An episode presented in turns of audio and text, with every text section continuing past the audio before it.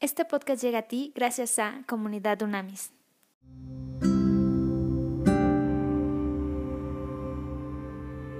Nuestro estudio de Hechos, ahora vamos a estudiar Hechos 5, 12, 16. Y dice, los apóstoles hacían muchas señales milagrosas y maravillas entre la gente, y todos los creyentes se reunían con frecuencia en el templo, en el área conocida como el pórtico de Salomón pero nadie más se atrevía a unirse a ellos, aunque toda la gente los tenía en alta estima.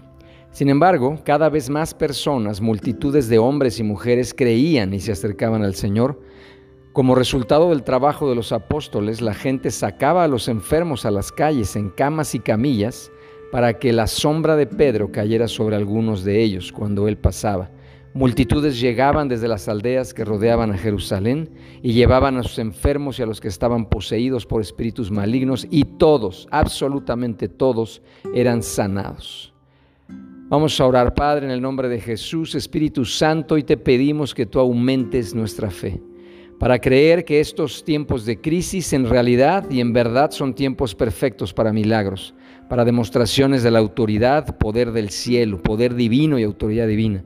Estamos listos para el gran avivamiento y la gran cosecha de almas que va a venir en esta generación en México y en el mundo en tu nombre, Jesús. Lo creemos, lo hablamos, lo profetizamos y hecho está en tu nombre, Jesús. Conoce más en comunidadunamis.com.